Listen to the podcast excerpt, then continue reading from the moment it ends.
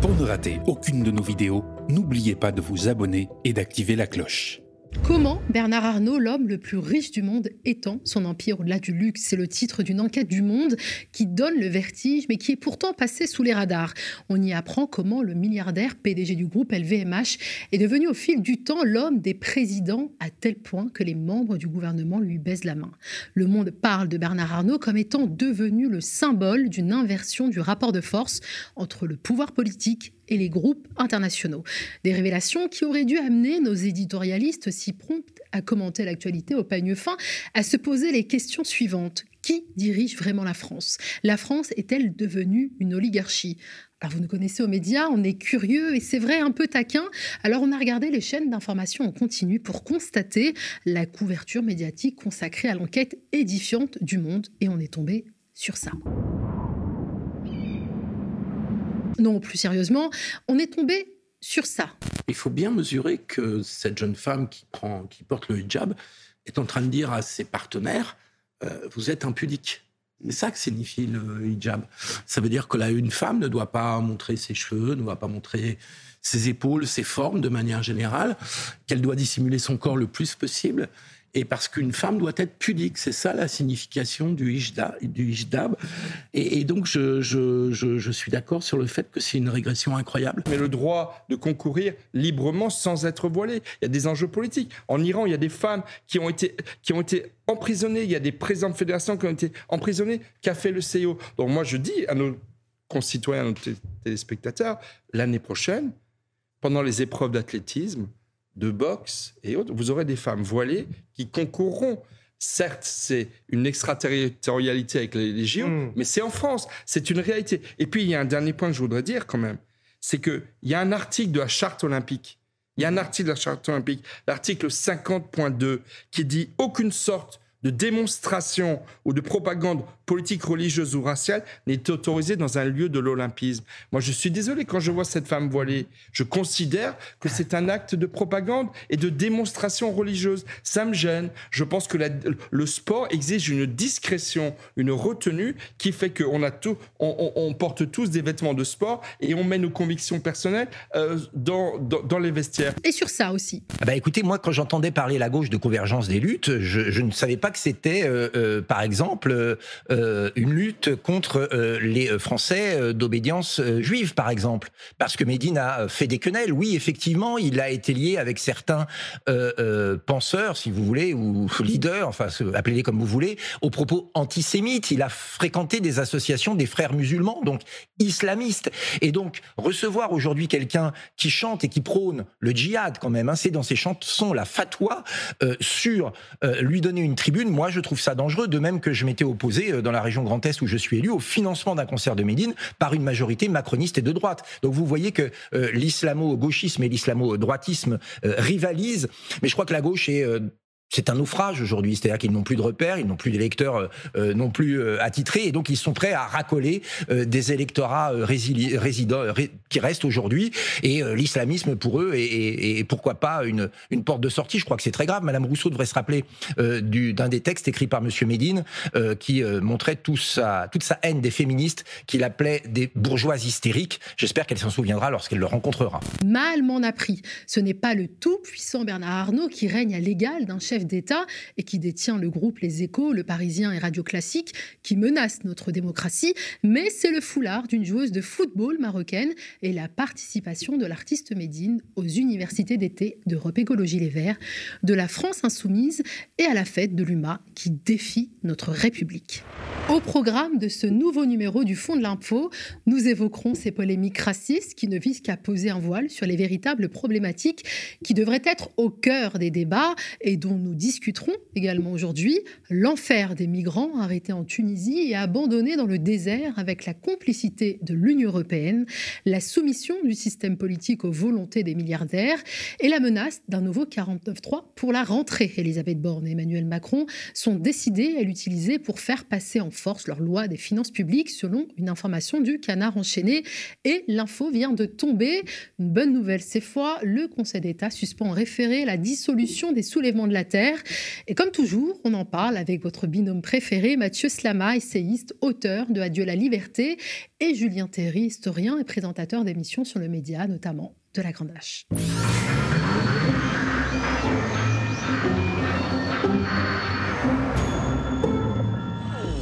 Bonjour messieurs. Est-ce que vous êtes fan de football? Euh, oui, moi complètement.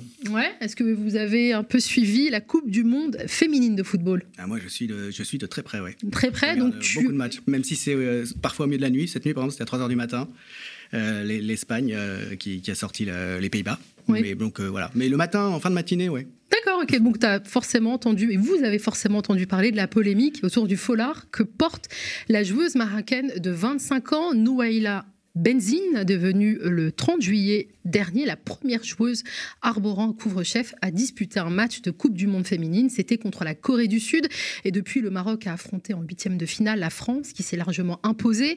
4-0 pour les Bleus. Hein. D'ailleurs, le choix de la photo n'est pas le fruit du hasard. On y reviendra sans surprise. Les éditorialistes français se sont peu intéressés à la performance des joueuses. Ils ont surtout porté le regard indiscret j'ose le dire, pervers sur la tenue des femmes, et en particulier le foulard de Noéla Benzine. Messieurs, comment expliquez-vous cette obsession du voile en France?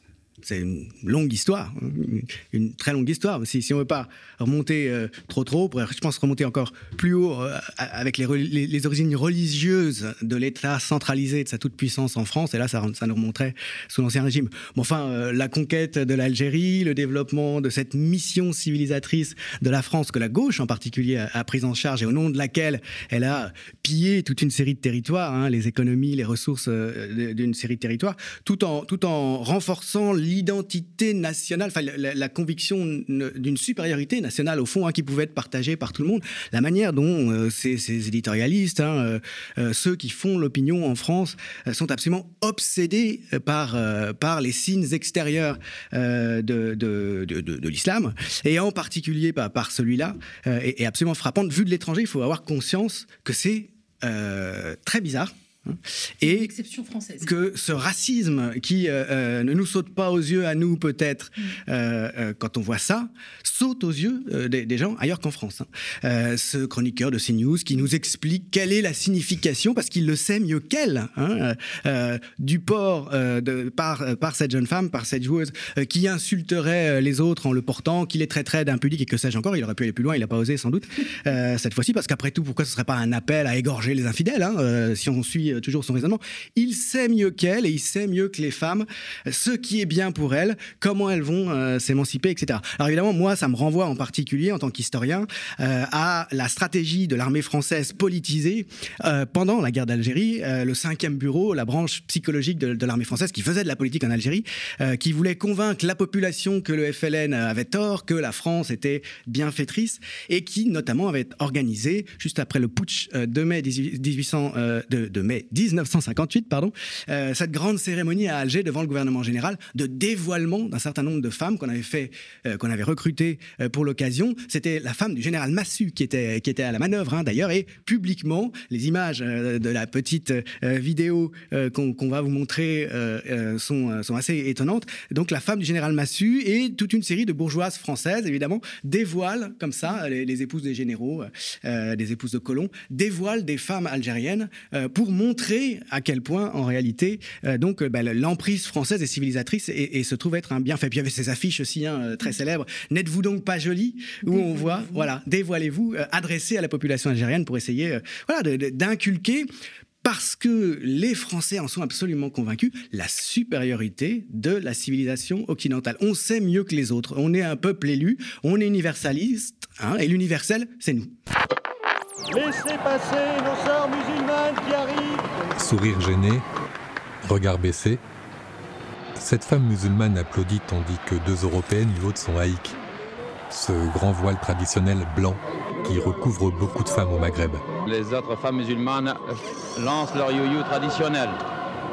Un spectacle qui semble ravir la foule. Et tout le monde, évidemment, s'occupe de les photographier.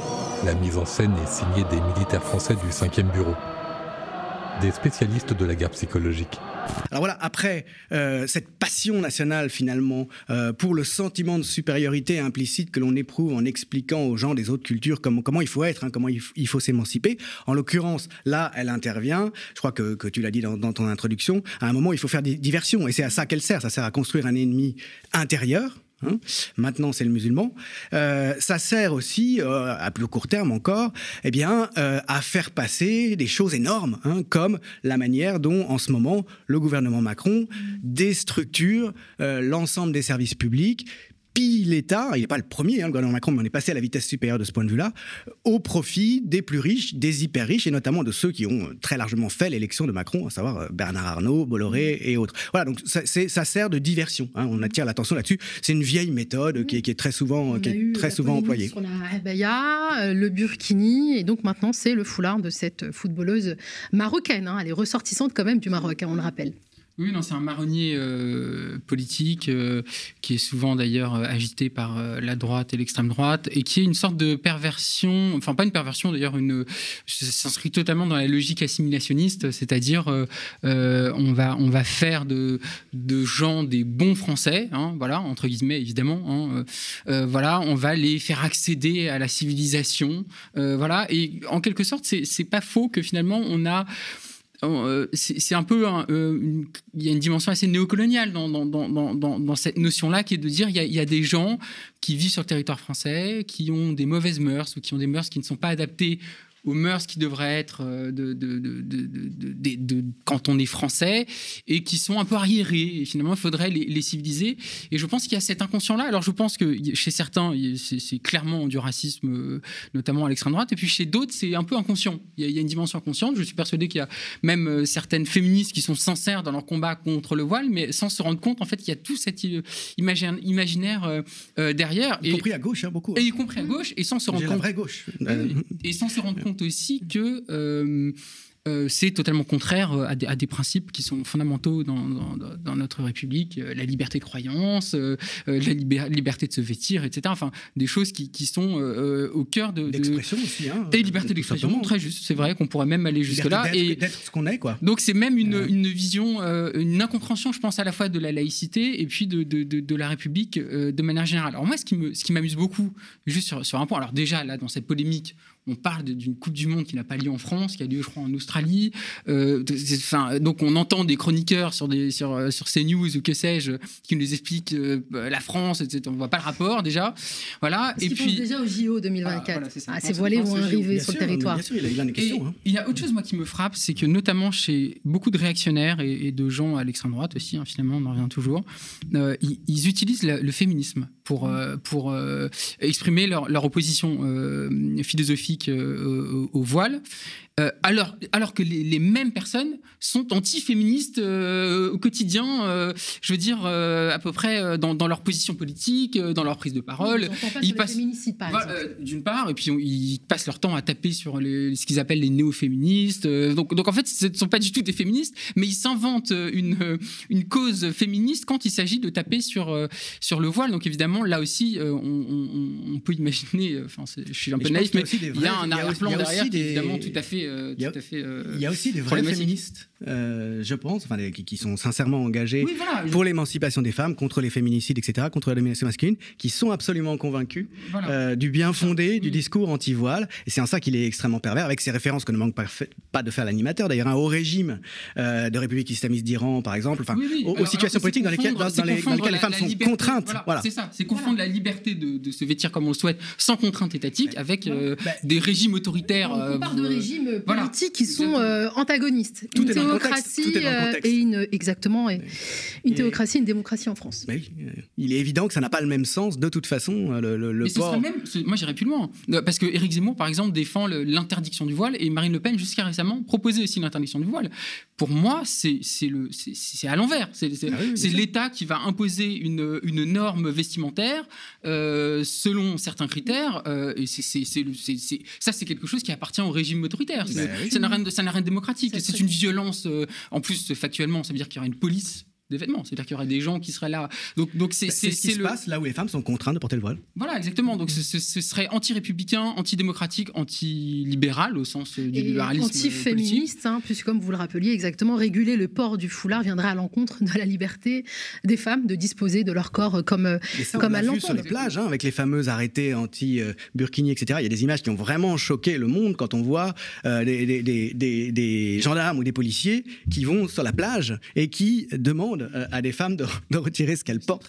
Euh, c'est euh, là encore, hein, on se rend pas compte depuis l'étranger l'effet que ça fait. Enfin, c'est depuis consternant. la France d'ailleurs, même quand on est une Et- femme qui porte le foulard, on la vit forcément cette violence. Il y a même d'ailleurs ces images qui personnellement m'ont énormément euh, bousculé, euh, qui pour moi sont une nouvelle forme d'é- d'émancipation euh, euh, forcée de jeunes lycéennes portant pour certaines des abayas et donc qui sont tous les matins contraintes, certes par une loi, à retirer leur foulard avant de rentrer dans, l'établissement.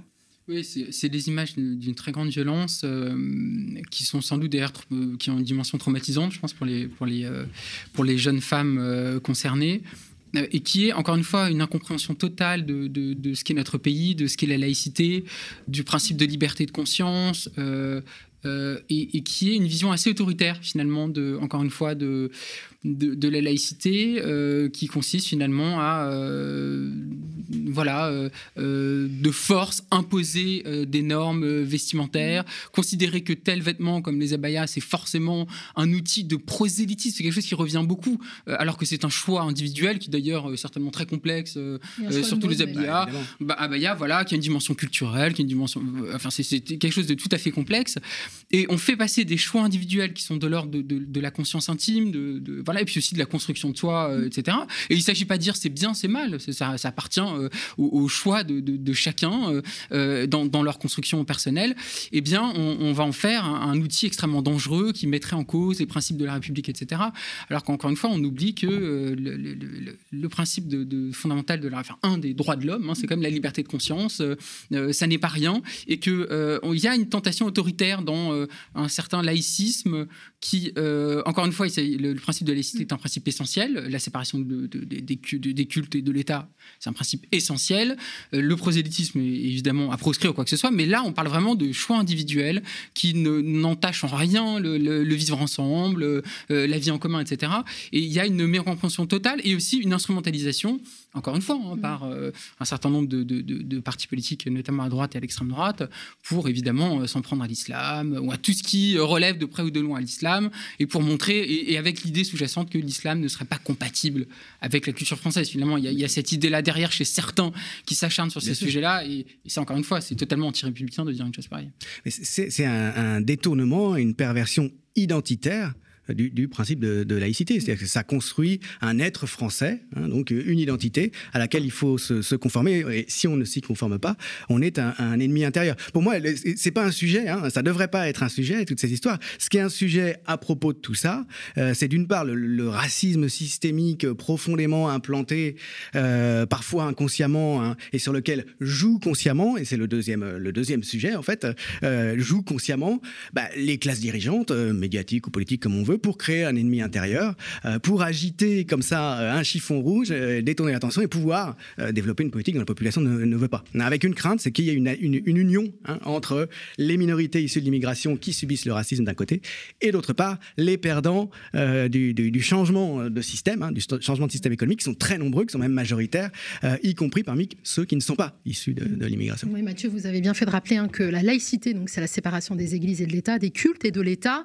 et cette laïcité prescrit donc une obligation de neutralité à l'endroit des agents du service public et pas des usagers. On rappelle quand même que cette loi de 2004 qui interdit donc euh, les signes euh, ostentatoires est une loi en fait qui est euh, même anti-laïque puisque c'est quand même une des rares lois qui vient imposer cette obligation de neutralité à des usagers. C'est d'ailleurs pour ça qu'on a dû voter cette loi et que la loi de 1905 ne pouvait pas permettre l'interdiction de, de ces signes. Voilà.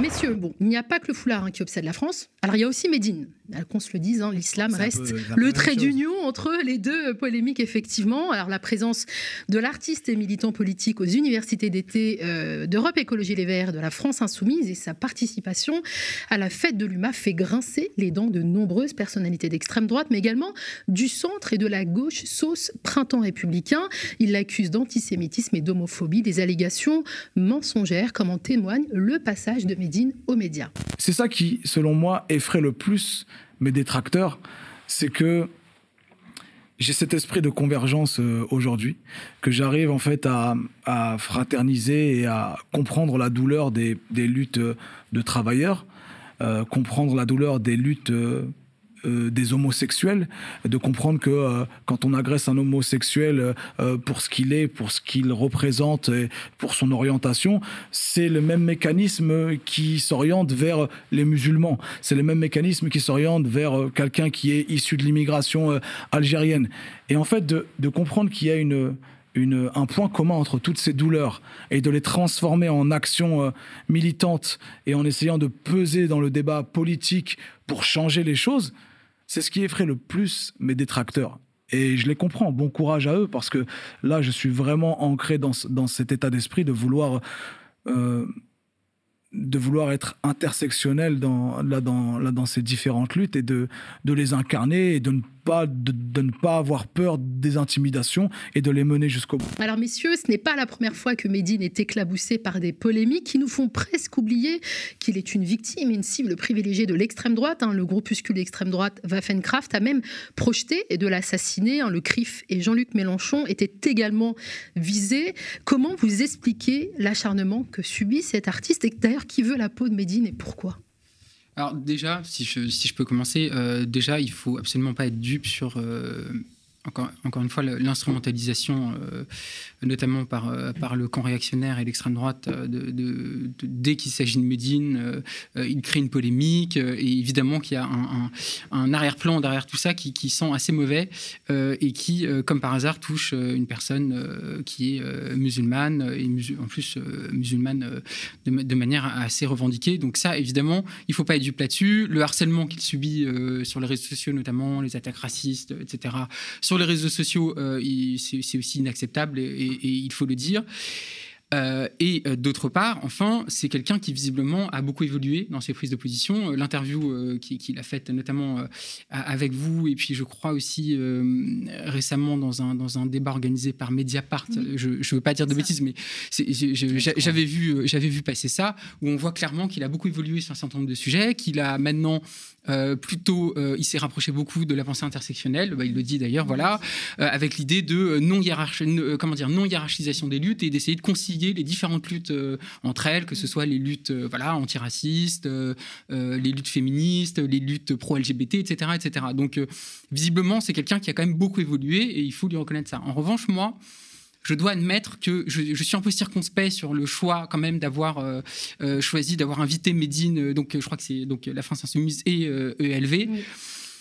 Parce que c'est quand même quelqu'un qui a par le passé eu des propos qui pour moi me paraissent assez inacceptables. Euh, bon, il, avait dans une interview euh, il y a plusieurs années, alors évidemment il en est revenu après, hein, il- ça c'est important de le dire, mais il a vu un mot, euh, enfin il avait utilisé un mot homophobe dans une interview que je répéterai pas parce que c'est un mot vraiment violent, euh, qui, qui, qui me paraît moi euh, assez contradictoire avec toute, euh, toute logique de progressiste telle que euh, euh, la gauche euh, euh, la, la- la défend. C'est quelqu'un aussi qui a, qui a Il fait la, de quand cette interview je crois que c'était vers 2015, quelque chose ça. Voilà, donc euh, il faut aussi remettre dans le dire que, il- encore une fois, je, je ne dis pas qu'il n'a pas euh, évolué ou quoi que ce soit. hein. Attention, hein, c'est important de le dire. Ensuite, bon, on se rappelle de la quenelle euh, qu'il a fait à plusieurs reprises, etc., qui est quand même un geste associé à Dieudonné, euh, qui est un antisémite euh, et négationniste euh, notoire. Donc ça aussi, c'est quand même très compliqué.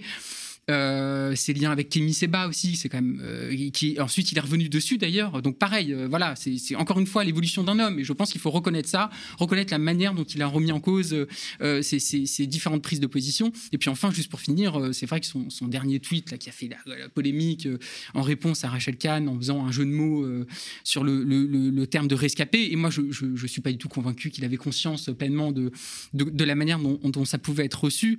Mais c'est vrai que ça me paraît assez difficile de concilier ça avec encore une fois une invitation euh, euh, en grande pompe euh, par des partis progressistes. Voilà, c'est ça, c'est ma position. Je rappelle le petit tweet, peut-être pour toi, Julien. Rachel Kahn a insulté Médine de déchets. Euh, et Rachel Kahn aussi avait réagi aux propos de Mathilde Panot quand elle avait, euh, alors je ne sais plus dans quel contexte, contexte parlé de rescapé. Médine a repris le mot rescapé, a mis res Elisabeth Borne, voilà.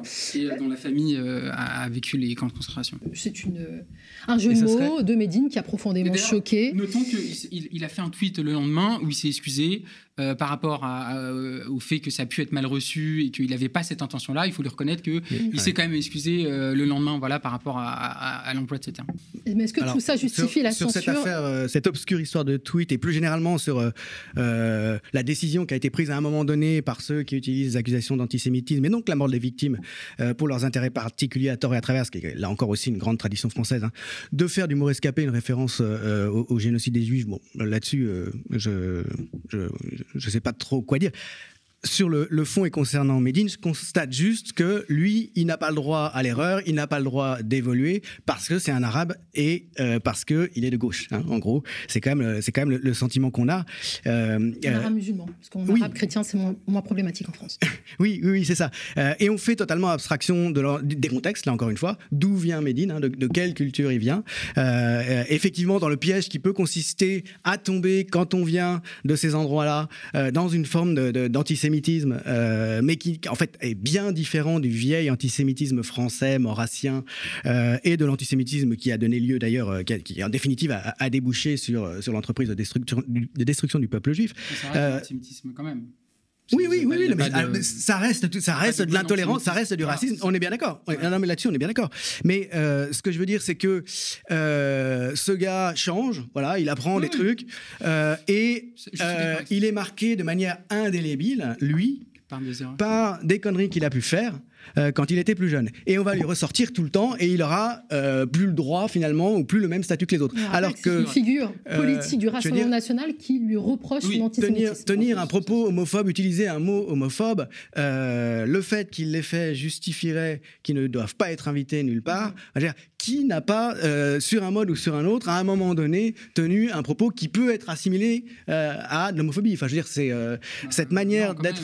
c'est- grave. Enfin, je veux dire, euh, surtout quand. Surtout, en fait, ce qui, je pense, a, a- a choqué beaucoup de monde, c'est que c'est quelqu'un aussi qui a, qui, qui une voix politique qui porte. Ah c'est bah oui, quelqu'un qui, a vraiment. euh, je pense que c'est un, un- un Mais rappeur qui se dit euh, pro- euh, engagé et qui a, et une, une voix militante, consciente, s'est fait etc. l'écho à l'époque Et le fait d'une qu'il forme. puisse avoir par le passé utilisé un terme profondément homophobe, Oui, c'est quand bah, même très grave. Mais encore une fois, L'écho d'une culture, euh, d'une sous-culture dans laquelle il y a un espèce de Oui, oui, virilisme. bien sûr, dans- dans et le elle n'est pas limitée, elle pas aux, banlieues. Bien loin de là, mais pas seulement, pas seulement Pas seulement, oui, mais- On est quand même euh, encore, que je sache, euh, euh, placé sous l'autorité d'un ministre de l'Intérieur qui a écrit récemment euh, des- un, un livre avec des passages antisémites, hein, en se référant, euh, pour l'assumer lui-même, à une lettre de Napoléon, de Napoléon en Sur le 1806, statut qui disait le mal, qui évoquait le mal que faisaient les Juifs, etc. Dans un livre qui concernait Salut à lui Darmanin contre le séparatisme islamique. hein, prenant donc, comme euh, exemple euh, euh, par rapport oui, au- oui. euh, Donc, voilà. parfaite illustration du fait Particulièrement que, choquant. que- que l'islamophobie a, a- a pris le relais de, de- de- de l'antisémitisme. Bon, je veux dire, euh, Darmanin, il est, invité partout. Donc, je veux dire, à un moment donné, faut, faut, que Médine soit invité. Les gens qui l'ont invité auront des demandes de, clarification à lui faire éventuellement, mais je suis pas sûr que euh, la Nupes ait besoin des, éditor- des éditorialistes de droite et d'extrême droite euh, pour, euh, disons, tenir sa ligne anti-discrimination, anti-raciste sur ces questions. Je pense qu'on n'a pas vraiment besoin d'eux pour savoir qui inviter ou qui pas inviter. Et quand je vois que dans le même temps, par exemple, un journal comme Marianne fait un appel pour demander des témoignages pour des, femmes dont, qui se seraient vues refuser qu'on leur serre la main au travail, comme ça a été fait il y a quelques semaines par Marianne, parce qu'ils avaient besoin de témoignages. C'est-à-dire qu'ils cherchent à faire des dossiers sur euh, l'emprise euh, euh, terrible de l'islam dans notre société. Ils cherchent des éléments pour agiter ça en permanence parce que c'est leur fond de commerce. Médine comme le reste. Voilà, moi je, pense qu'on on doit pas non plus tomber, tomber dans, dans ce panneau-là, quoi. Non, ce qui, est, ce qui, est, certain, juste pour ajouter une chose, c'est que voir euh, notamment, le, encore une fois, le, des, des, des, personnalités d'extrême droite euh, se, se, faire euh, les parangons de, du, du, de, de, de l'antiracisme et, et, de la lutte contre l'antisémitisme, ça fait doucement rire quand on sait notamment qu'une des personnalités qui s'est exprimée, le président d'honneur, en tout cas jusqu'à récemment, de, son parti, était Jean-Marie Le Pen, qui a tenu des propos relativisant l'importance des chambres à gaz pendant la Seconde Guerre mondiale. Donc, on n'attend pas de de ces gens-là vraiment de, donner des leçons sur des questions euh, euh, antiracistes. Maintenant, je reste euh, convaincu que la, comment dire, la personnalité de Médine par rapport aux, fautes qu'il a pu commettre par le passé n'est pas forcément la meilleure quand on, dans un parti on défend encore une fois des, convictions progressistes, etc. Et il ne s'agit pas encore une fois, et, et, je pense c'est important parce que il ne s'agit pas de dire qu'une personne ne peut pas changer et que euh, c'est clairement quelqu'un qui a évolué. Et dans votre, euh, dans votre interview, notamment, il le dit très explicitement qu'il a compris la manière dont les différentes luttes s'agençaient entre elles et qu'il fallait pas les opposer entre elles, etc. Et, que, et ça, il faut tout à fait le reconnaître. Mais maintenant, encore une fois, quand on met bout à bout les quenelles, le, le, le, le, terme homophobe, certains tweets, etc., pour etc. il n'a pas été condamné. Et pour lesquels il n'a pas été condamné. C'est vrai, il faut aussi nuancer. C'est pour ça que j'essaye d'avoir. C'est pas facile d'être nuancé sur la mm. question. Mais c'est vrai, euh, quand on met bout à bout les différentes, euh, différentes choses, en tout cas, Medine, pendant longtemps, n'a pas forcément été particulièrement progressiste. Mais en revanche, il faut aussi lui reconnaître qu'aujourd'hui, il est, il est une des figures, en effet, qui défend un certain nombre de combats qui sont importants. Donc c'est. Quand vous dites est-ce que sa présence est indiquée euh, pour des partis comme ça Moi, je vous dirais, au contraire, justement, il représente des milieux, il est sans doute représentatif, il a un itinéraire représentatif de milieux qu'il est du devoir de la gauche d'atteindre. Euh, euh, de convaincre de retourner voter, de défendre leurs intérêts, de comprendre que leurs intérêts sont les mêmes euh, que ceux d'autres parties de la population. représentativité à gauche, il pourrait du racisme. Voilà. pour moi, Médine, c'est tout à fait sa place, y compris avec son itinéraire, y compris avec son itinéraire à lui, auprès d'un parti comme la France Insoumise, qui a justement vocation à faire l'alliance hein, entre les petits blancs perdants du système, si on veut, d'un côté, et les gens issus de l'immigration qui sont victimes du racisme systémique et qui sont aussi des, des perdants du système. Et c'est pour ça que Médine fait peur, en fait, finalement. Il a cette ah, capacité à mobiliser des jeunes issus des quartiers populaires qui seraient tentés de s'identifier beaucoup plus vite. Et donc, ça serait un vote des quartiers acquis à gauche, et notamment au sein de la NUPES. Donc, toutes ces accusations d'antisémitisme sont des prétextes en fait finalement pour euh, censurer un homme qui a cette euh, capacité à. C'est un tir de barrage et effectivement, je pense qu'il fait très peur. Euh, ça, ce qu'il représente et, la, la, potentialité d'une alliance entre les forces qu'il représente d'un côté et les forces euh, de gauche mm. authentique de l'autre qui sont euh, contre le démantèlement de, de, l'État social, euh, contre le pillage des richesses communes et en gros le développement d'une forme de socialisme, l'alliance entre ces deux, entre ces deux forces-là, oui, c'est quelque chose qui est contre quoi l'ensemble de la classe médiatique est vent debout. Hein, Après, moi j'aurais aimé, genre, juste moi, pour finir, vraiment, un, mot, moi j'aurais aimé qu'il s'excuse, qu'il ait des vrais mots d'excuse par rapport au quenelle, par rapport à euh, Kémy Seba, par rapport à, par rapport à, à, à ce ce terme homophobe qu'il employait. C'est vrai qu'il y a eu cette évolution, il l'affirme clairement, mais il n'y a pas eu vraiment un moment de bah voilà, j'ai merdé. C'était un moment où, en effet, j'étais en train de me construire politiquement, etc. Et c'est vrai que ça, je trouve que ça manque un peu. Il a peut-être pas dit de nouveau là dans ce temps de la polémique, mais dans d'autres interviews pour d'autres médias. Euh, sur le geste de la quenelle, par exemple, il expliquait qu'à l'époque, c'était un geste qui était associé à une forme de révolte contre le, le système qui aujourd'hui. C'est comme ça que Dieudonné d'ailleurs a, a réussi hein, dans ces quartiers-là. Bien, sûr. aujourd'hui, qui est, euh, voilà. On savait déjà que c'était associé à Dieudonné, dont on savait déjà les positions ah ben mais lui défendait de donner de, de, la dimension et de la symbolique euh, oui, oui, bien sûr, mais antisémite bon, associé à une, toute une, une galaxie, Dieu donné, Soral, etc., qui est une galaxie profondément Parce antisémite. En 2015, par exemple, Médine, dans son texte euh, RERD, il explique que l'antisémitisme comme l'islamophobie sont des, sont des cancers. Je pense que là, euh, il n'y a pas de n'y a pas de, de, doute, de doute possible. Euh, pour répondre à, alors c'était qui? C'est le porte-parole hein, du Rassemblement national, hein, c'est ça? Oui, voilà. Euh, il faut, faut, quand même rappeler, et je, l'ai dit euh, et je vais le redire quand même ici, c'est que ce groupuscule d'extrême droite, Waffenkraft, a ciblé Médine, hmm. projet d'attentat contre Médine et contre le CRIF. Donc pour ces gens-là, un juif et un musulman sont euh, des cibles et des ennemis sans distinction. Donc euh, ne nous laissons pas tromper euh, par, par cette instrumentalisation faite par l'extrême droite. On continue de parler de militantisme et de politique. Le Conseil d'État a suspendu en référé la dissolution des soulèvements de la Terre. On rappelle que le 21 juin 2023, le gouvernement prononçait la dissolution du collectif au motif qu'il cautionnerait notamment des agissements violents contre des personnes et qui constitueraient un trouble à l'ordre public. Alors le décret avait été attaqué par les soulèvements de la Terre, mais également par de nombreuses associations, partis politiques et particuliers. Les juges des référés du Conseil d'État retiennent que la la dissolution porte atteinte à la liberté d'association. Il faut, faut pas oublier que, que, Darmanin a parlé d'écoterrorisme. Hein. C'est un mot très très fort comme, comme, comme euh, justification. Et donc, euh, d'après ce qu'on sait euh, cet après-midi, puisque la décision vient de tomber, la représentante du gouvernement qui défendait ce dossier s'est fait écrabouiller en quelque sorte parce que le dossier tenait absolument pas la route hein, devant le, Conseil d'État, en tout cas en référé. Moi, juste deux choses là-dessus, sur cette affaire qui est, qui est un des éléments parmi tant d'autres, hein, du durcissement euh, du pouvoir en France, de sa lutte au fond contre le pluralisme. Hein, c'est ça qui est, vraiment euh, inquiétant à, mon sens. On sait par ailleurs comment, par exemple, les préfectures en ce moment coupent les subsides à toutes les associations qui sont jugées politiquement pas dans la ligne du gouvernement, hein, ce qui est, tout à fait antidémocratique. Euh, et ça fait partie de cette situation d'ensemble. la première chose, c'est que je pense pas qu'il y ait lieu d'être spécialement optimiste. Il est tout à fait possible que le Conseil d'État joue un peu une petite pièce pour montrer qu'il existe, pour montrer qu'il n'est pas à la botte du gouvernement en prenant euh, cette euh, décision euh, de suspension. Mhm. parce que, et c'est le, le, deuxième point, c'est pas une mesure qui est prise sur le fond. Hein, euh, euh, c'était une demande d'urgence, hein, donc en référé, euh, puisque les conséquences, s'il n'y avait pas de suspension justement, avant même qu'on puisse statuer sur le fond et débattre, ça va être à l'automne, les conséquences étaient immédiates, hein, c'est-à-dire que l'activité de l'association n'était plus possible. Elle peut reprendre donc ses activités jusqu'à ce qu'il soit statué sur le fond. En attendant, rien n'est fait. C'est un petit revers pour le gouvernement qui pourrait, si euh, sur le fond il est statué dans l'autre sens, hein, si les choses sont validées, euh, bah, au fond, euh, comment dire, affermir la position du gouvernement, la légitimer encore plus, puisqu'on pourrait dire ah mais regardez le Conseil d'État quand même. c'est pas laissé faire. Hein, il, a, considéré qu'au départ il n'y avait pas, de quoi prendre valider la décision. C'est bien la preuve qu'il y a des contre-pouvoirs. Oui, c'est vrai. C'est vrai que c'est en plus c'est une rhétorique qu'utilise beaucoup le gouvernement. Euh, vous voyez, euh, il y a des contre-pouvoirs, etc. Bon, quand même, moi, juste, j'ajoute un point.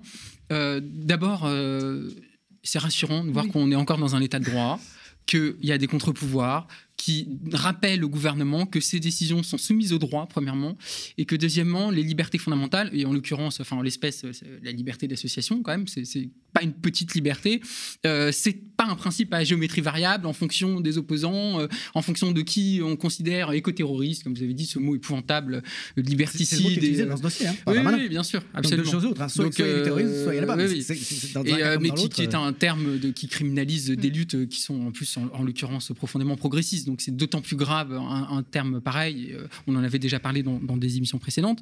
Mais en tout cas, voilà, euh, l'état de droit, c'est ça, et je trouve que, que c'est important de rappeler que le pouvoir n'est pas tout puissant et qu'il est soumis à des règles de droit et au respect des, des, des, des libertés fondamentales. Mais alors surtout, moi je trouve que dans cette décision, il y a une petite révolution juridique, et c'est là où je ne serais pas tout à fait d'accord avec vous, c'est que je pense que euh, euh, alors on verra, c'est vrai, la décision sur le fond, mais là, il y a quand même quelque chose de très fort qui a été marqué par le Conseil d'État. Et je voudrais juste vous lire euh, le, communiqué de presse, si, j'ai le temps. Bien sûr.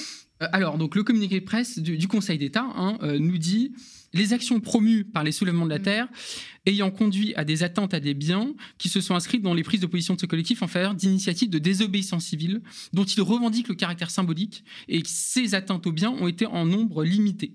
Et eu égard au caractère circonscrit, à la nature et à l'importance des dommages résultant de ces attentes, les juges des référés considèrent que la qualification des actions euh, comme des agissements troublant euh, gravement l'ordre public euh, soulève un doute sérieux. Voilà. Ce qu'il y a dans, dans cette décision-là, c'est la reconnaissance presque je, pense que beaucoup de juristes qui nous regardent, enfin les juristes qui nous regarderaient, euh, seront peut-être un peu plus circonspects que moi, mais j'ai l'impression qu'il y a presque une reconnaissance de la légitimité de la désobéissance civile sous certaines conditions. Et ça, je pense que c'est... En tout cas, c'est la disproportion ici qui est pointée. la disproportion entre la mesure et les actions effectives. Mais le Conseil d'État, dans ce que, ce, que, ce que je vous ai lu, là, reconnaît la, dimension de désobéissance civile. Il parle aussi d'actions de, d'actions de, désarmement, parce que c'est comme ça que le, les soulèvements de la Terre euh, nomment leurs actions. C'est des actions de désarmement par rapport à des dispositifs qui détruisent le vivant, etc. euh, j'ai l'impression que le Conseil d'État, cette décision en tout cas est assez historique, en tout cas inédite, au sens où pour la première fois, ou en tout cas une des premières fois, l'idée de désobéissance civile, c'est-à-dire de mener des actions de, voilà contre euh, certaines lois, des actions contre certains biens, mais qui sont non violentes hein, vis-à-vis des personnes, et à condition qu'elle soit euh, à la fois à caractère visée principalement symbolique, le Conseil d'État aussi le dit, et que ce soit mesuré, les atteintes bien soient mesurées, eh bien c'est euh, acceptable dans une démocratie. Et ça, je trouve que du point de vue des luttes progressistes, c'est fondamental parce que on voit à quel point, euh, notamment pour l'écologie, mais pas seulement, la désobéissance civile prend de plus en plus d'ampleur, notamment chez la jeunesse, une jeunesse militante qui, a l'impression qu'en fait les vieilles méthodes finalement de militantisme ne fonctionnent plus, et que quand il s'agit d'écologie en particulier, quand il s'agit de, de sauver les conditions de, de, vie sur Terre, euh, il faut des actions un peu plus radicales. Et eh bien là, j'ai l'impression que il y a quelque chose d'assez inédit là qui s'est passé avec cette décision et qui peut vraiment euh, protéger en quelque sorte les mouvements de désobéissance civile qui, il faut le rappeler, ne sont pas des mouvements euh, violents, ne sont pas des mouvements extrémistes, mais sont des mouvements progressistes qui cherchent à alerter l'opinion publique sur, sur euh, des, choses qui sont gravissimes et en l'occurrence la, question écologique. Oui, oui, dans le communiqué des juges des référés du Conseil d'État, ils disent clairement hein, qu'il n'y a pas de trouble à l'ordre public et que les éléments apportés par le ministre de l'Intérieur sont pauvres pour justifier la légalité du, décret. On poursuit avec l'actualité, messieurs. Une actualité hein, qui a été euh, cet été, hein, qui a été marquée par les conséquences dramatiques de la chasse que livre le président tunisien Kaïs Saïd aux migrants d'Afrique subsaharienne qu'il justifie par la crainte d'un grand remplacement. Nous avons tous en tête hein, ces images de migrants arrêtés arbitrairement en Tunisie et conduits dans le désert, dans des zones frontalières de la Libye et l'Algérie, abandonnés à leur sort, errant sous le soleil brûlant à la recherche d'oasis où ils pourraient trouver de l'eau et de la nourriture. Il serait 150 voire 200 selon l'ONG Human Rights. Certains n'ont pas survécu. L'inhumanité de la Tunisie, de l'Algérie de la Libye sont à raison pointées du doigt, hein, mais on oublie que ces drames ont lieu sous le regard silencieux de Bruxelles. Hein, selon, selon Tanio Racho, chercheuse en droit européen et membre du réseau des Infox Migration, l'UE a le sang des migrants sur les mains. Ben oui, parce que tu dis, euh, c'est euh, effectivement le président actuel de la Tunisie qui mène euh, cette politique, et c'est lui qui est le perpétrateur de, ces atrocités, hein, puisqu'il s'agit donc de laisser des gens mourir comme ça dans le désert. On ne sait pas en réalité combien de dizaines, hein, ou peut-être combien de centaines sont, sont, voués à, cette mort atroce, mais en réalité, c'est une politique qui est mise en œuvre à la demande de l'Union européenne, hein, il faut le savoir. C'est une politique générale de l'Union européenne qui s'appelle l'externalisation des frontières Puisque c'est trop compliqué, trop voyant aussi, il y a trop de caméras, quand on repousse les migrants, quand on ne les secourt pas euh, en Méditerranée, il faut les empêcher de partir. Et pour ça, la meilleure solution, c'est encore de faire faire le sale boulot par les élites euh, qui sont au pouvoir en Libye, en, Tunisie notamment. Donc il y a un accord stratégique qui a été passé il y a quelques semaines entre l'Union européenne et la Tunisie pour que cette politique soit menée. Alors le président tunisien, dans le cadre de son projet politique intérieur à lui, hein, qui est un, un projet politique ultra-réactionnaire, autoritaire. Il vient de faire passer, d'extrême droite, hein, il vient de faire passer une nouvelle constitution euh, qui donne tous les pouvoirs à l'exécutif, mm. euh, avec en plus euh, une fondation en religion, hein, dans l'islam, de l'architecture politique. Évidemment, il développe euh, cette idée de grand remplacement. Hein. Il ne se contente pas de reprendre l'idée de constitution euh, autoritaire euh, de peut-être de chez nous, de la Ve République. Il reprend aussi notre cher grand remplacement de nos grands intellectuels médiatiques hein, à, des fins intérieures. Mais en réalité, hein, il faut bien voir que derrière, cette Union européenne, dont on nous a toujours dit qu'elle était bienfaisante et bienveillante pour tout le monde, qu'elle était bienveillante à l'intérieur pour les Européens, alors qu'en réalité, elle permet de marchéiser euh, de manière généralisée euh, les biens collectifs et les services publics. À l'extérieur, on nous expliquait que finalement, elle allait représenter ce que l'Occident a apporté au monde, hein, euh, à savoir au fond les droits de l'homme, hein, le développement et les droits de l'homme, le droit euh, tout court. Eh bien, euh, en réalité, elle sous-traite des atrocités, elle commet par proxy, comme on dit, hein, par l'intermédiaire de ces élites qu'elle achète littéralement.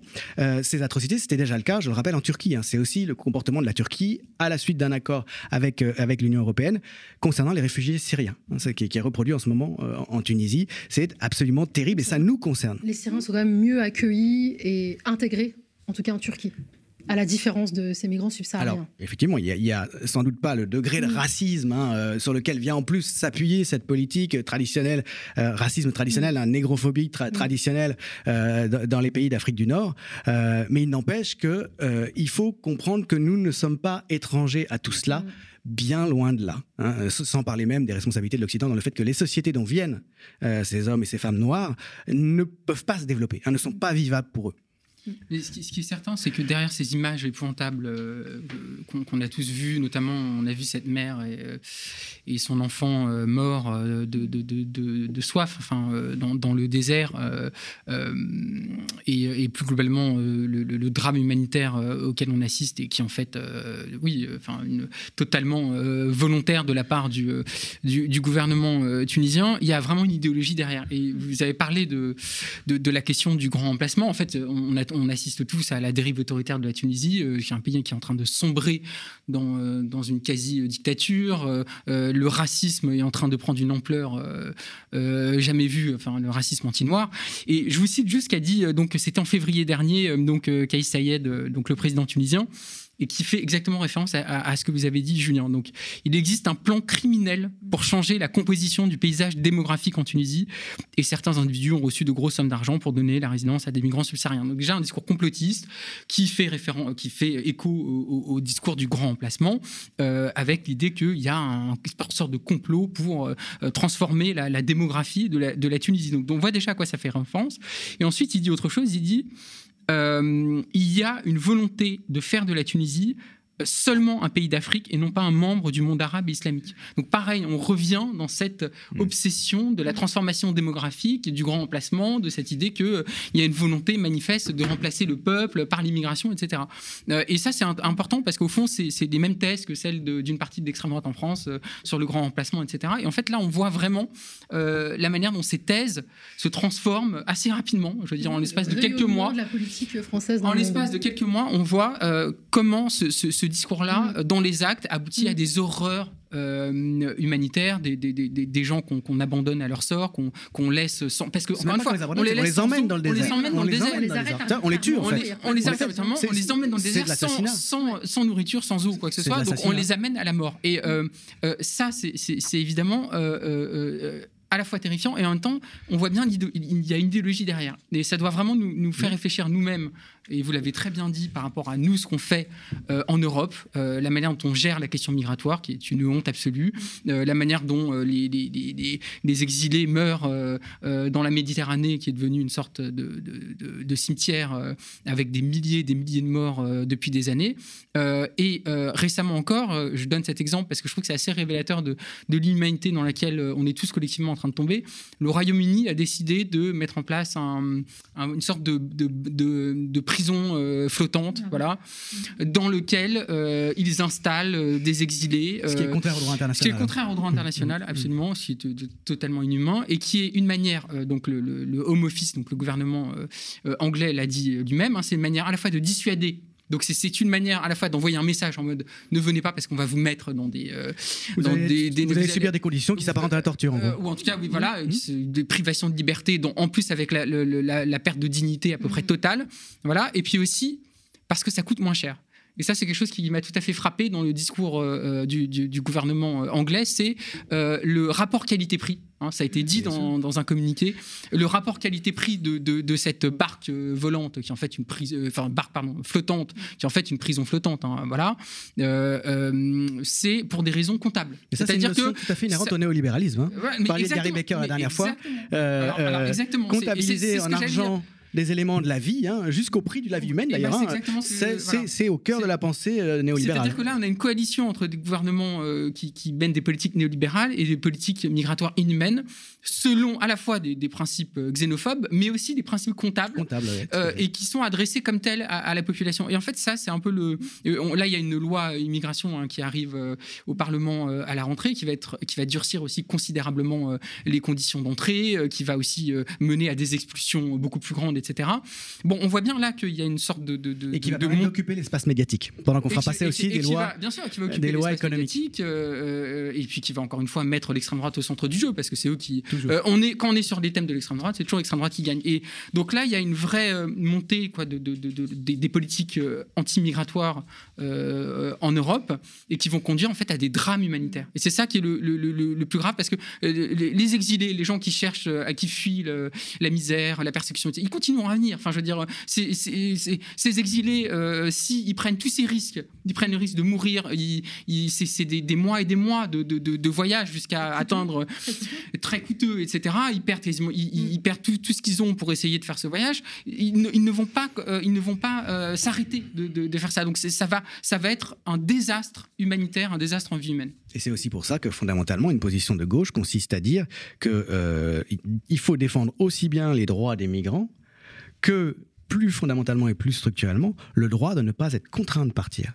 Euh, le, le, droit de pouvoir vivre chez soi dans un pays qui n'est pas corrompu par la complicité de ses classes dirigeantes avec euh, les classes dirigeantes euh, de, de l'Occident pour l'exploitation des ressources, pour le maintien de régimes autoritaires, pour empêcher l'émergence de, de, classes moyennes, etc. Il, je pense qu'il faut avoir une pensée globale de tout ça. Ça, c'est du long terme, c'est-à-dire un Syrien ou un, un, Libyen. Tout à fait, c'est du long terme. il faut penser les deux. Voilà, il faut ça. toujours penser les Mais deux. Le, le, je crois vraiment que le devoir d'accueil et, et, la, la priorité politique, et, et là-dessus, je sais qu'on on est d'accord. Oui, Mathieu, vous l'avez rappelé, hein, la rentrée se prépare euh, effectivement le, les débats et le vote de la loi immigration, une autre loi.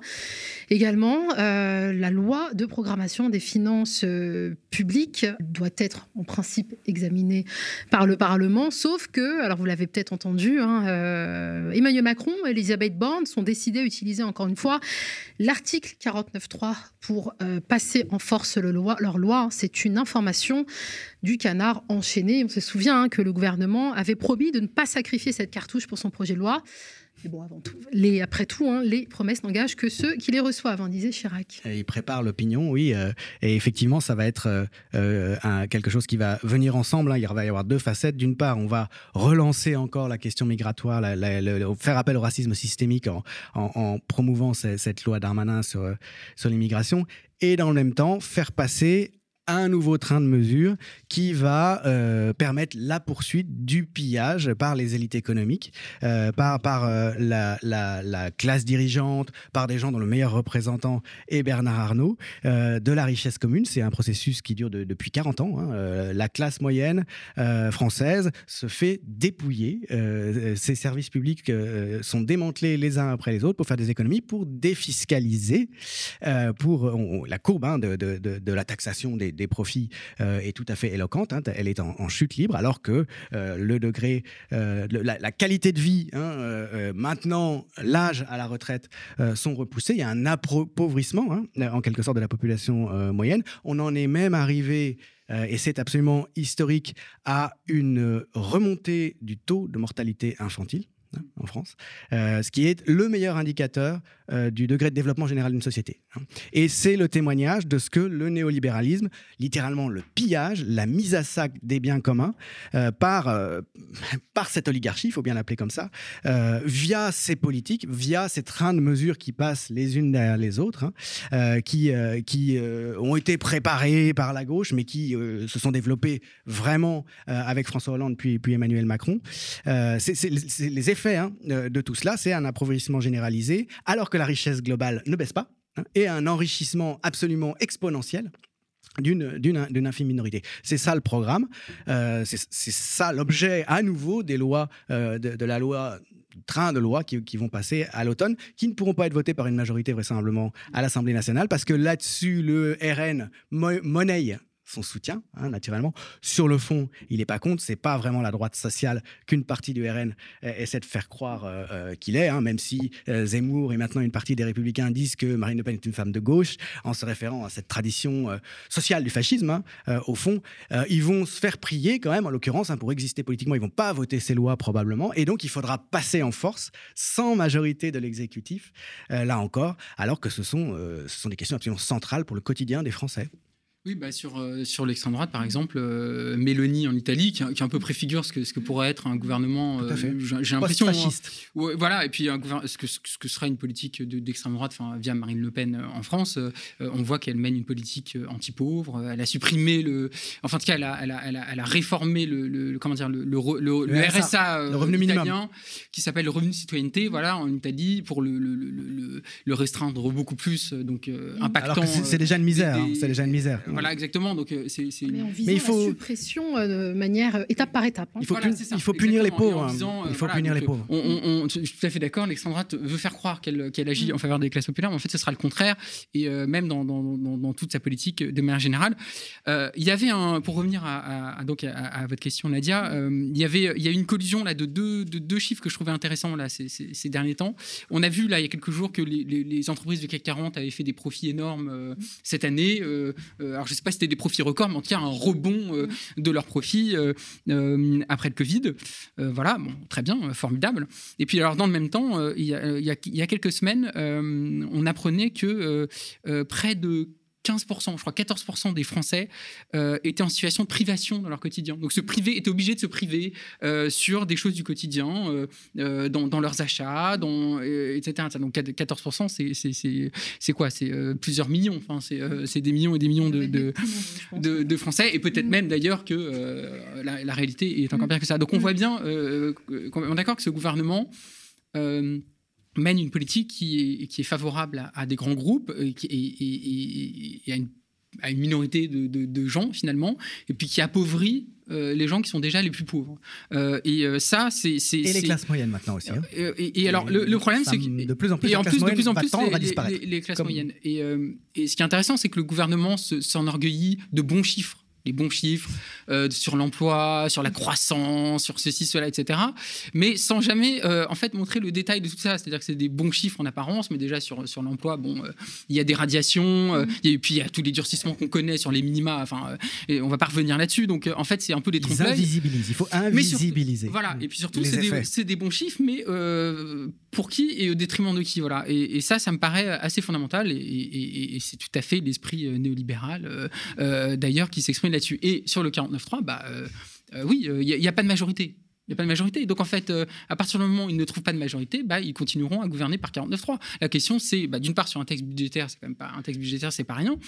Mais utiliser cette cartouche qu'une fois, en plus, sur et ce ils peuvent texte-là. l'utiliser sur un, un texte budgétaire euh, une fois, mais sur d'autres textes, ils peuvent l'utiliser Mm. euh, plusieurs fois. Et à mon avis, on va avoir un quinquennat de 49.3 en permanence, etc. La question, c'est à quel moment ça va créer une crise politique enfin, qui, qui va être un point de non-retour. Parce qu'on a vu pendant les retraites, le 49.3 a, a créé une sorte de- d'explosion dans le pays. Mm. Euh, ça s'est calmé, parce qu'on, mais ça s'est pas calmé. euh, Les voilà. polices policières ont calmé. Voilà, et puis de manière générale, de manière générale, il y a eu beaucoup, je pense, de, de comment dire, de, de, de, de ressenti- enfin de voilà, de, de, de frustration, de Mm. ressentiment. Enfin, rien n'est réglé, rien n'est réglé. Mm. Donc, euh, on imagine un peu ce que ça va être les 49.3 euh, dans, dans voilà, peut-être le texte immigration va passer en 49.3, Mm. etc. Donc, le- la, la, la situation politique est, est- est assez explosive là, euh, et je pense que la rentrée va être explosive aussi. Et Macron a- assume de gouverner contre sa population, puisque si on résume les choses, euh, il n'a pas une représentation politique, malgré les effets déjà de distorsion de la représentation qui fait qu'en général, les, représentants sont nettement moins progressistes, euh, nettement moins favorables euh, au, au petit milieu, au milieu moyen, euh, que euh, ne le voudrait une vraie représentativité. hein. Même avec la représentation, il n'arrive pas à, avoir une majorité pour gouverner. Et donc, au lieu bah, de faire ce que démocratiquement il devrait faire, c'est-à-dire dire voilà, la représentation nationale veut ça, elle est comme ça, je vais faire passer des choses en accord avec elle. Euh, mais la Ve République lui permet de euh, gouverner néanmoins contre, euh, contre la population. Euh, alors, il faut bien voir que, que ce qui est en train d'être fait là, hein, de- depuis, euh, encore une fois, en particulier Hollande, ça s'est accéléré avec Sa- Sarkozy et Hollande, c'est un alignement euh, sur un modèle international. hein. Je veux dire, la France faisait figure d'anomalie, elle était attaquée en permanence avec une très grande violence dans la presse anglo-américaine de- depuis très longtemps, notamment par The Economist. Elle faisait figure d'un pays socialiste en quelque sorte, hein, qui ne devrait pas exister, où il y a trop de services publics, où les gens, voilà, voilà, voilà, exactement. Les gens sont soignés euh, gratuitement, les gens partent à la retraite beaucoup trop tôt, les gens ont trop de vacances, les gens ont trop de droits. Et le pire, c'est que euh, la productivité de ce pays est supérieure, très nettement supérieure, euh, par exemple, à la pro- pro- productivité des États-Unis. Il y a des infrastructures qui fonctionnent, etc. Il fallait en finir avec cette anomalie Hein, euh, et euh, c'est ce que, euh, finalement Macron et, compagnie sont en train de réussir à faire. Et il faut bien voir derrière que quelqu'un comme, comme Bernard Arnault, précisément, revenons à lui, est très explicite là-dessus. Hein. C'est quelque chose que je crois l'article du Monde disait, mais qui, qui dit très souvent de toute façon lui-même, Bernard Arnault, il considère que la France est un pays socialiste marxiste. Il le dit très clairement. Il tient le discours que tient la grande bourgeoisie.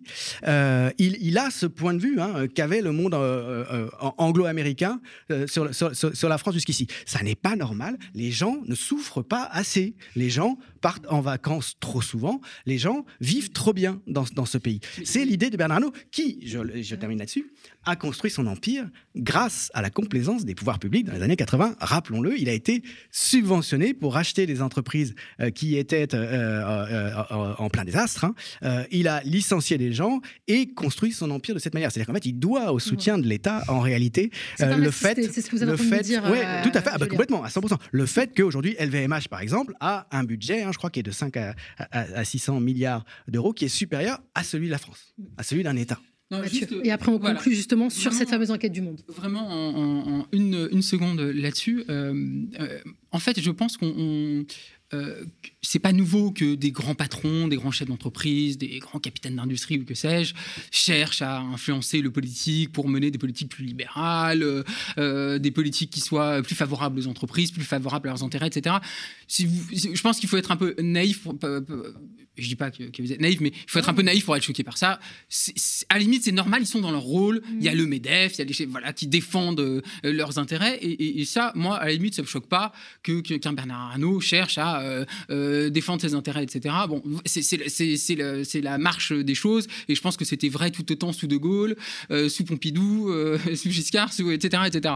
Donc, ce qui est nouveau, je pense, c'est que avec Emmanuel Macron, et je ne dis pas que déjà il n'y avait, pas eu déjà ça sous, Hollande et sous Sarkozy évidemment, mais en fait avec Emmanuel Macron c'est vraiment le monde de l'entreprise qui arrive au pouvoir parce que encore une fois Emmanuel Macron c'est avec lui, c'est vraiment une équipe de managers, c'est des anciens cadres euh, d'entreprise. Et, et c'est pas une critique de dire euh, que c'était quelle entreprise. Certains étaient certainement euh, très, très doués ou quoi que ce soit. Mais ils sont venus en fait au pouvoir avec avec l'imaginaire du monde de l'entreprise, avec les, méthodes du monde de l'entreprise, avec, l'idéologie managériale, etc. Et je pense que c'est ça qui fait que Emmanuel Macron va beaucoup plus loin que ses prédécesseurs dans la casse des services publics, dans les réformes, ce qu'on appelle les réformes structurelles, euh, les réformes austéritaires ou quoi que ce soit, qui sont en effet euh, poussées euh, par Bruxelles aussi. Mais c'est vraiment, lui, il est, convaincu que, le pays se gère comme une entreprise et qu'il faut faire des économies par-ci, par des économies par-là, il faut être plus efficace, il faut être plus rentable, il faut avoir plus de croissance par-ci par-là, etc. Et ça, c'est vraiment une idéologie qui est au cœur du macronisme.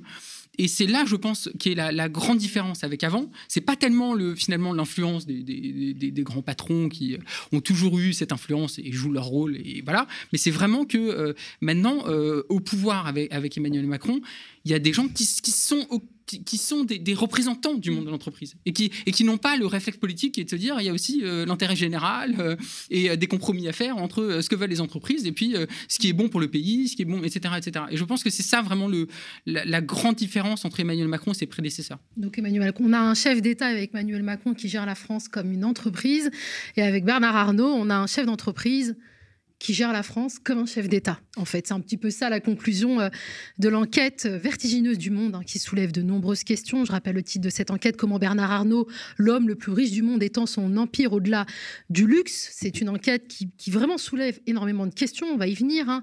Qui de Macron ou Bernard Arnault dirige vraiment la France? On a euh, le président des riches et de l'autre côté euh, le, plus riche, en fait, l'homme le plus riche du monde. Est-ce que finalement, bah, le premier n'est pas la marionnette du second, et si finalement c'était pas Bernard Arnault qui euh, tirait les ficelles euh, en coulisses. Alors messieurs, une question euh, très simple, est-ce que la France est-elle en train de devenir une oligarchie? Euh, oui, moi je, crois que c'est fait euh, maintenant, euh, c'est fait depuis un, certain temps. Cet article du Monde, il est très intéressant, mais il y a des choses, les choses les plus douloureuses au fond, peut-être sur le cas Arnaud, qui n'évoque pas, hein, qui n'évoque pas tout simplement parce que le Monde est, la copropriété de Xavier Niel, qui est l'époux de, Delphine Arnaud, la fille de Bernard Arnaud. Il y a un certain nombre de choses qui ne, qui ne peuvent pas être dites, et ça rejoint une réserve que j'aurais sur ce que vous disiez tout à l'heure aussi. Vous dites, ils sont dans leur rôle, ces hommes, ces grands capitaines d'industrie défendre leurs intérêts. Là, on est passé complètement à autre chose parce qu'ils ont totalement infiltré euh, l'État à tous les étages et il y a une fusion Mm. complète entre euh, la- le milieu qui contrôle l'État euh, et ce milieu des grands groupes. Ce sont les mêmes, ce sont les mêmes personnes.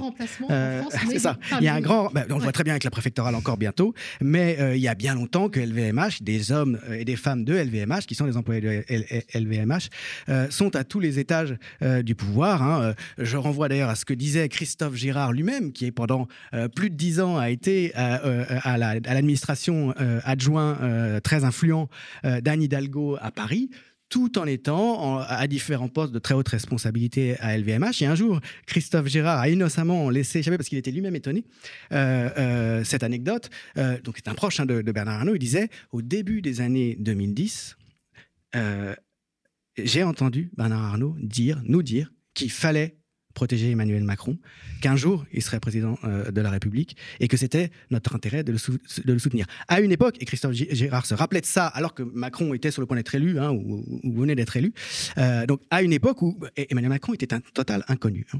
Euh, il faut rappeler, ça se sait, mais là encore l'article ne- ne- n'en parle pas, qu'en réalité les liens entre Bernard Arnault et Emmanuel Macron remontent assez loin à l'époque où Brigitte Macron, hein, dont, dont- dont tout le monde sait en fait la très grande influence qu'elle a sur l'itinéraire de de son mari, était enseignante, euh, professeure de lettres euh, à ce qu'on appelle Franklin, hein, euh, qui est en fait Saint-Louis de Gonzague, rue Franklin dans le 16e arrondissement, un établissement d'enseignement privé où les enfants de Bernard Arnault, de son deuxième mariage, Frédéric et Jean, étaient scolarisés. Et c'est lors des réunions euh, parents-enfants, parce que Bernard Arnault était très attentif à l'éducation de ses enfants, à sa succession, euh, que des contacts ont été pris et qu'une amitié s'est nouée très tôt, donc hein, certainement avant les années 2010, entre le couple Macron et Bernard Arnault. C'est une très longue euh, histoire. hein. Par ailleurs, ce que l'article omet aussi de, dire, c'est qu'il y a de très nombreux cas, litiges, hein, disons, euh, de, de fraude fiscale.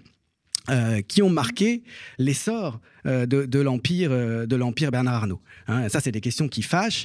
Alors, l'article évoque un peu sa tentative quand même de départ en 2013 en Belgique hein, pour défiscaliser l'intégralité de son patrimoine. De fait, encore aujourd'hui, tout le patrimoine immense, hein, Les donc de LVMH, ouais. c'est ça, de, Ouais.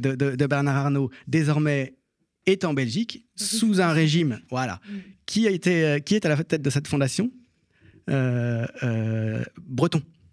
Thierry Breton, le, commissaire, euh, l'ancien ministre de l'économie, euh, commissaire européen euh, à l'économie, euh, très proche de Bernard Arnault. Enfin, il y a, une, espèce d'osmose, hein, de symbiose complète entre ces milieux-là, qu'on pourrait appeler tout simplement les, milieux du, grand capital, hein, et, les, milieux qui contrôlent l'État, euh, qui, est- tout à fait effrayante, hein, euh, tout, tout- à fait impressionnante. Euh, on, on peut s'en remettre maintenant pour le pluralisme qu'à une chose, au fond, c'est la rivalité entre ces oligarques. Hmm. Mais là encore, il ne faut pas se faire d'illusions. Contrairement à nous autres gens de gauche, ces gens-là, comme la droite en général, a conscience de ses intérêts et sait mettre de côté ces divergences euh, quand il faut euh, dé- défendre l'essentiel. hein. Bolloré euh, joue une partition là-dessus. hein. il serait censé être à l'extrême droite, alors que Bernard finalement, serait se- seulement de la, droite dure. En réalité, il y a une mise en scène aussi d'Emmanuel Macron qui serait parfois un peu irrité par, les médias de Bolloré. On sait très bien que Yannick Bolloré, qui, était à la tête de l'agence Havas, l'un des fils de, donc, de, Vincent Bolloré, euh, est un macroniste, hein, qu'il a fait la campagne d'Emmanuel Macron. Euh, il y a, euh, souvenez-vous aussi que la première chose que fait Nicolas Sarkozy, déjà, hein, après son élection en, en 2007, c'est d'aller se reposer trois jours où? Sur le yacht où l'a invité. Bolloré. Enfin, je veux dire, c'est sous les yeux de tout le monde. Enfin, c'est- énorme. hein. Et, il ne faut pas trop se faire d'illusions non plus sur euh, le fait que les divisions entre ces oligarques euh, vont nous permettre euh, à nous de, faire valoir nos intérêts hein, de, population qui est, gouvernée sans, sans plus grande prise, sans presque aucune prise maintenant sur, la politique menée. D'ailleurs, un membre de l'équipe, un dirigeant de LVMH, interrogé par Le Monde, se confie en ces termes Nous sommes si gros, si puissants que nous n'avons même plus besoin de faire du lobbying, ça se fait tout seul. Oui, bah, je pense qu'il y a déjà un problème qui, qui date pas d'hier euh, et, qui, mine la République, c'est euh, ce qu'on appelle euh, dans le jargon le pantouflage, c'est-à-dire des hauts fonctionnaires qui font quelques années voilà, au service de l'État, etc. Et puis ensuite vont rejoindre un groupe privé, un grand groupe ou quoi que ce soit, mais en, en faisant ça, emmènent avec eux leur carnet d'adresse. Euh, euh, voilà, et ça, c'est quelque chose qui, qui existe depuis longtemps, qui mine la République parce que ça, en plus, ça jette un soupçon sur, euh, sur ces, ces hauts fonctionnaires, sur leur réel sens de l'intérêt général, etc. Et moi, je suis très partisan de, de lois très, très de régulation beaucoup plus fortes qu'aujourd'hui. C'est interdiction. hein. Ça serait vraiment de- révolutionnaire, ça- vraiment ça- poserait des gros du, problèmes. du pantouflage. Quand on, je, moi, je suis, je pense que quand on s'engage pour le, pour, pour le, en tant que haut fonctionnaire, quand on s'engage pour le, on s'engage pour le bien commun, pour, euh, pour le, le- pour le, comment dire, l'intérêt général, et que, et que ça devrait interdire de, d'ensuite euh, d'al- d'aller dans le privé. Alors, on me, on me rétorquerait que c'est un, c'est un peu liberticide, et que je sais pas si. Mais on euh, surtout que l'intérêt voilà. général, Mais- dans la logique libérale, l'intérêt oui, général, bien sûr. Pour c'est eux, que les c'est, euh, profits augmentent. Ça vous Absolument. pas compris. Et c'est là où moi je pense, c'est là où moi je pense que le, je pense pas qu'on est dans une oligarchie ou, quoi que ce soit. C'est Emmanuel Macron le décideur, c'est lui qui décide, c'est lui qui euh, qui, euh, qui mène ses politiques quoi que ce soit.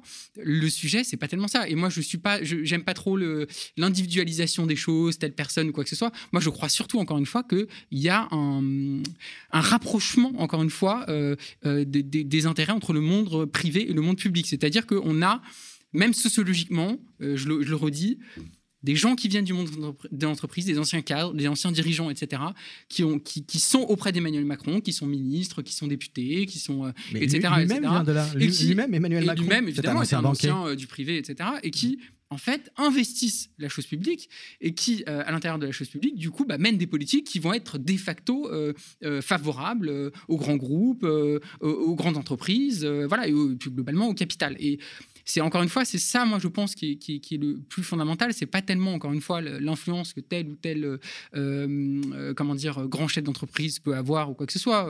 C'est vraiment, encore une fois, le fait que maintenant, au niveau politique, on a des gens qui sont de moins en moins euh, sensibles à, l'intérêt général, euh, à la conciliation entre d'un côté euh, l'intérêt des entreprises et puis l'intérêt des gens, la manière de concilier tout ça. Et je pense encore une fois que la vraiment la, la- comment dire Emmanuel Macron est quelqu'un qui a une vision purement managériale de la politique, qui pense qu'on gère un pays, un pays comme une entreprise et qui a cette idéologie là et qui veut euh, qui veut l'installer. Et ce qui fait qu'en effet bah, euh, finalement on n'a jamais aussi peu parlé du Medef que depuis qu'Emmanuel Macron est au pouvoir.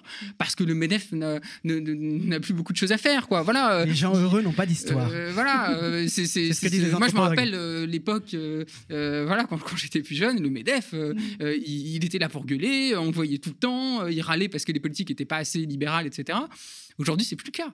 Aujourd'hui, c'est plus le cas euh, euh, parce qu'en réalité, euh, voilà, les, les intérêts du Medef sont parfaitement, comment dire, valorisés par, par Emmanuel Macron. Donc, pour moi, c'est ça vraiment le, le, cœur- le cœur du problème. Je me permets, Mathieu, vous disiez, selon vous, Emmanuel Macron est toujours l'homme qui décide. Une petite illustration quand même de la, de la collusion, hein, plus que la collusion entre le milliardaire et le gouvernement, on peut même peut-être parler de la soumission du pouvoir aux volontés euh, du milliardaire. Une petite séquence quand même qui est assez éloquente. Gabriel Attal, ministre délégué, alors qu'il était ministre délégué euh, au compte public, euh, surprenait tout le monde en présentant son, plan de lutte contre la fraude fiscale. Il a tapé du poing sur la, la table, a même parlé d'ultra riches. Et euh, après cette fameuse séquence, euh, bien évidemment, ça n'a pas plu à Bernard Arnault. Le, je crois que c'est le fils Arnault. Voilà, c'est ça, c'est le fils Arnault qui s'en est plaint.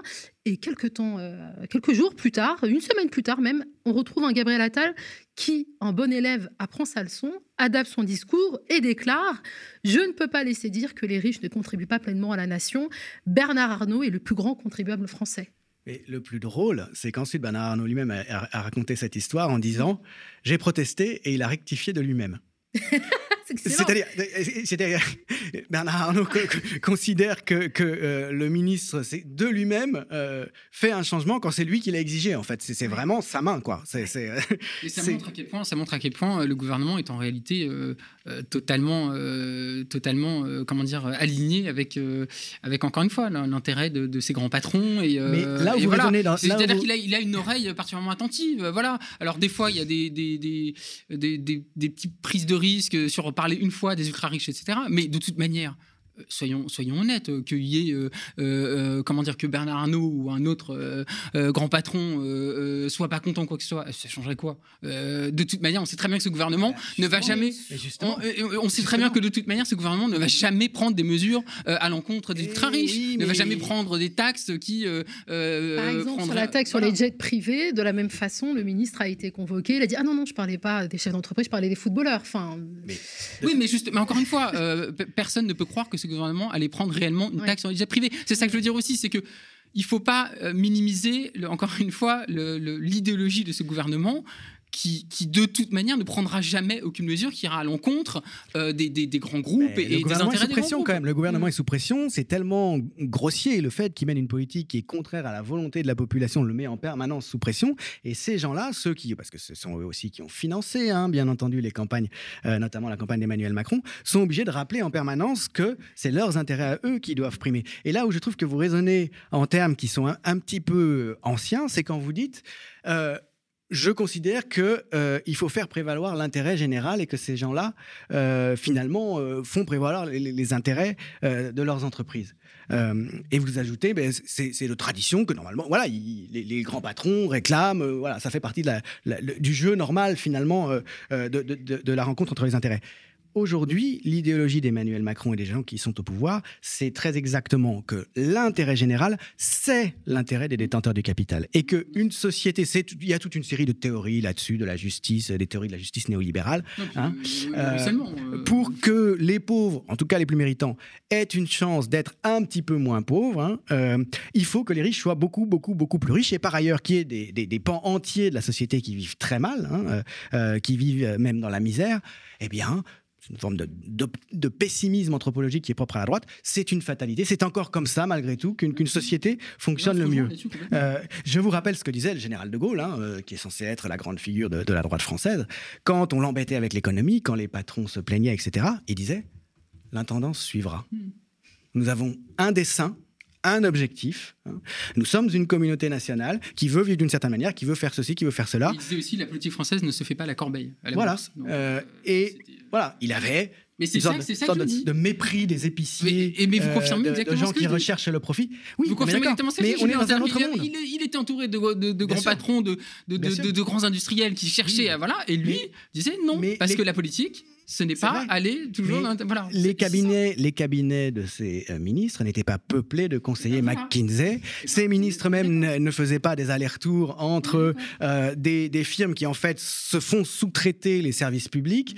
Euh, c'était un autre monde je vous propose, messieurs, de conclure sur cette entente, puisque visiblement vous êtes d'accord, on est tous d'accord. Merci beaucoup pour vos précieux euh, éclairages et euh, merci à vous d'avoir suivi ce nouveau numéro de Le Fond de l'Info qui entre dans notre programmation de l'été. Comme à chaque fin de saison, hein, nous réduisons quelque peu la voilure avec notamment la mise en pause de nos directs, mais l'actualité ne s'arrête pas alors, nous non plus, nous continuons à vous fournir dans ces moments importants nos reportages, enquêtes, entretiens, plateaux d'analyse, débats et décryptage au quotidien. Vous le savez, L'intégrité de notre projet éditorial unique dans le PAF dépend toujours de votre soutien et surtout de vos abonnements qui sont notre source de financement la plus pérenne. Rendez-vous donc sur le mediatv.fr slash soutien. D'ici là, restez connectés aux médias grâce notamment à la diffusion de nos programmes en 24-7. Encore merci et à bientôt.